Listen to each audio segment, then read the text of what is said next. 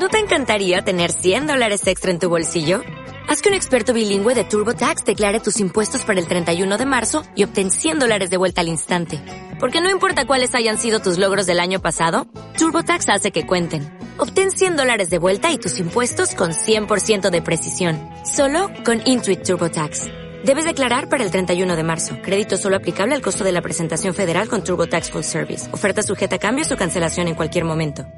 El Gabinete de Curiosidades del Dr. Plusvalías presenta.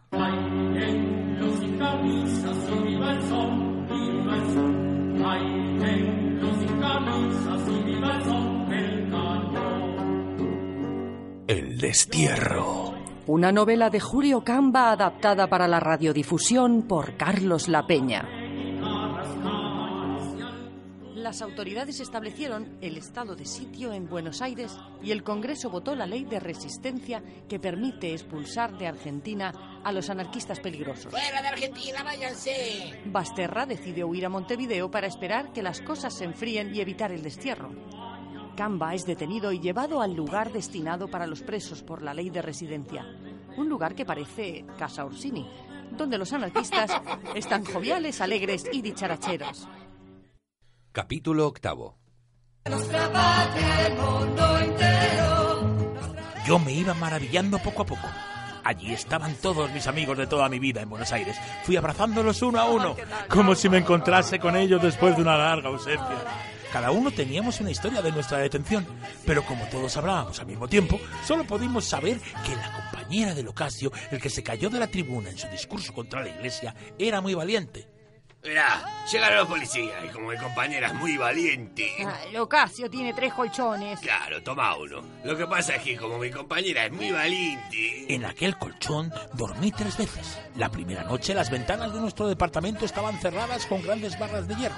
Y además en cada una de ellas había soldados con la bayoneta calada. Estas precauciones son altamente humanitarias, ya que no impiden la evasión sino el suicidio. Si alguno nos tiramos por la ventana, todo su porvenir consiste en estrellarse contra las losas del patio. Expusimos la observación ante un oficial y al día siguiente ya no teníamos centinelas. La prisión fue corta y agradable. Había allí tipos muy curiosos y escenas interesantes. Yo no tengo nada que ver con ustedes. Yo soy un hombre de ciencia. He construido un ingenio hidráulico con movimiento continuo. La policía había tomado aquello por una cosa explosiva y había detenido al autor. Él se creía una especie de Galileo, víctima de la injusticia de los hombres. Es por si mueve.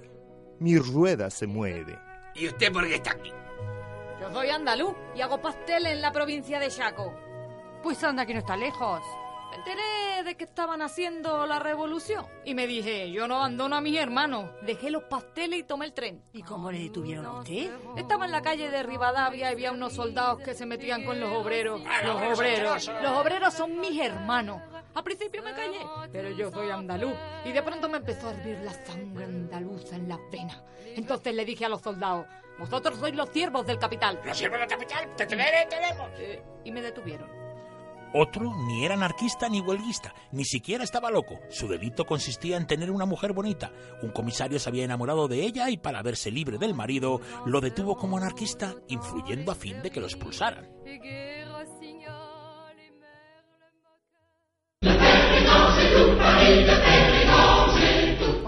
No le va a quedar a usted ni un hueso sano. Usted es un espía. Yo, están ustedes engañados. Yo no soy un espía, se lo juro a ustedes. Yo soy un servidor de ustedes. Soy ladrón. Amigo mío, su profesión de usted me parece muy útil. Y seguramente usted estará conforme conmigo en este punto de mi teoría. A ver, a ver. Donde hay hombres que guardan, son de menester hombres que roben.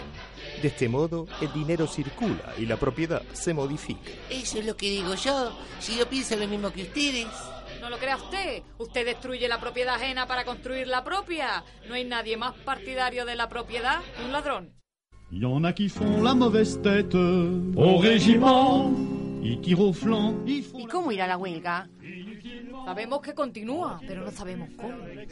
Esta incertidumbre es espantosa. Ni los soldados ni los oficiales querían decirnos una palabra. El no tener noticias de la huelga era lo que más nos inquietaba.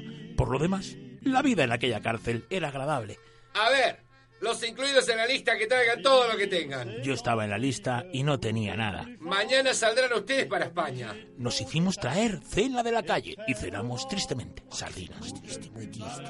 Oye, Camba, yo quisiera pensar una frase célebre. ¿Una frase célebre? Sí, una frase como la de más vale honra sin barcos que barcos sin honra o otra cosa parecida. No entiendo, ¿y para qué? Pues hombre, para cuando nos vayamos de aquí, la decimos desde el vapor.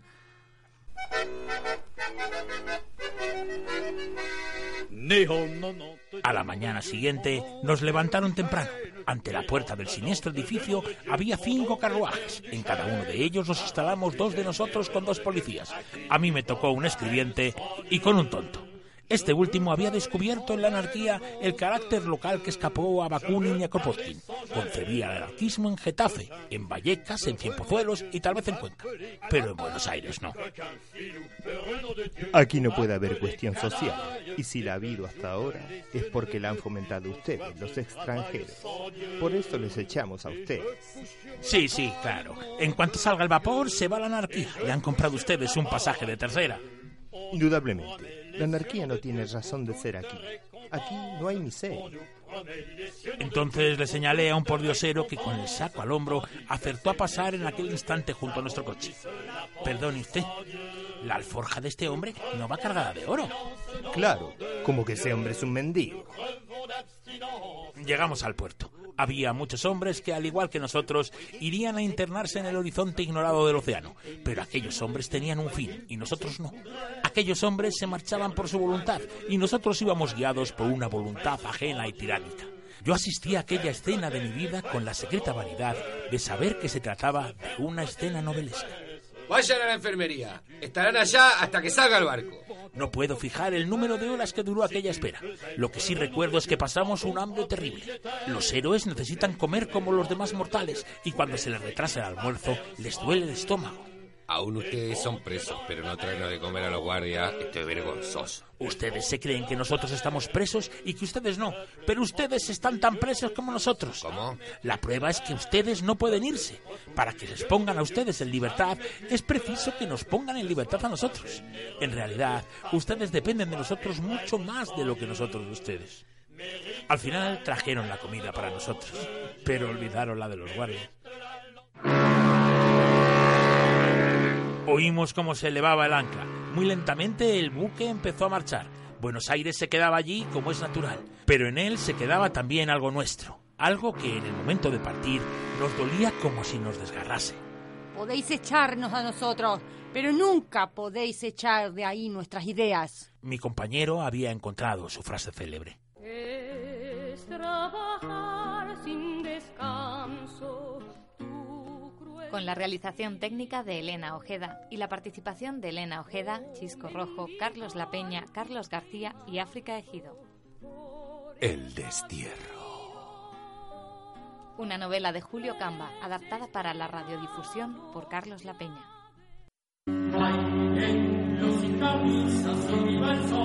En el próximo capítulo... ¿Llegará a buen puerto el barco que traslada a Camba y sus compañeros anarquistas a Barcelona? ¿Dejarán entrar en España a los peligrosos anarquistas expulsados de Argentina? ¿Qué será del resto de compañeros que no van en ese barco? ¿Tendrá razón el policía tonto y la anarquía es solo válida para Getafe, Cienpozuelos y no para Argentina? ¿Le comprará el padre de Orsini un barco a su hijo para que lleve mejor la deportación? ¿Dará señales de vida el espantapájaros milanés? Todo esto y mucho más en el próximo capítulo de El destierro.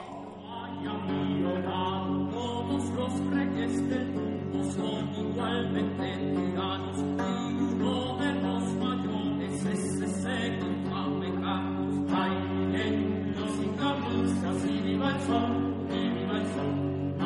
Lentos y camisas y viva el sol del cañón.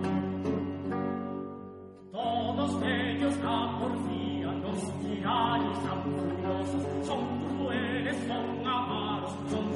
Dios, Dios, Dios, Dios.